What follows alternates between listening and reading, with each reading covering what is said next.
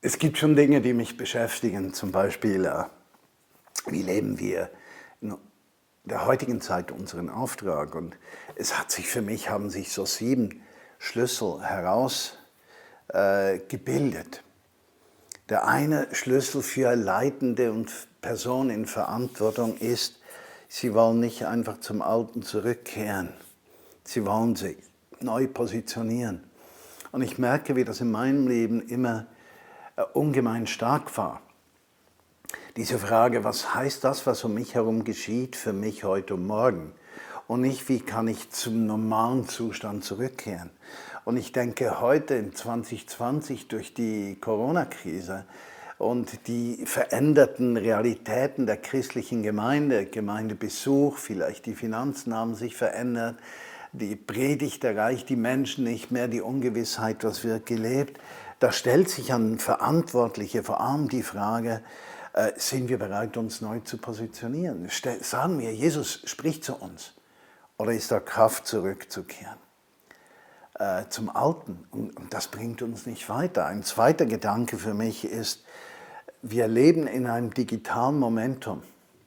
Und die Frage, die sich stellt, ist, wie können wir digital zunehmen, ohne an Beziehung zu verlieren. Aber wie können Wahrheiten, Dinge, die uns wichtig sind, an die nächste Generation oder an die Gemeinde weitergegeben werden? Ein dritter Gedanke ist, im digitalen Bereich ist es äußerst schwierig, authentisch integer zu sein, weil da kann man einfach mal sagen, was man sagt.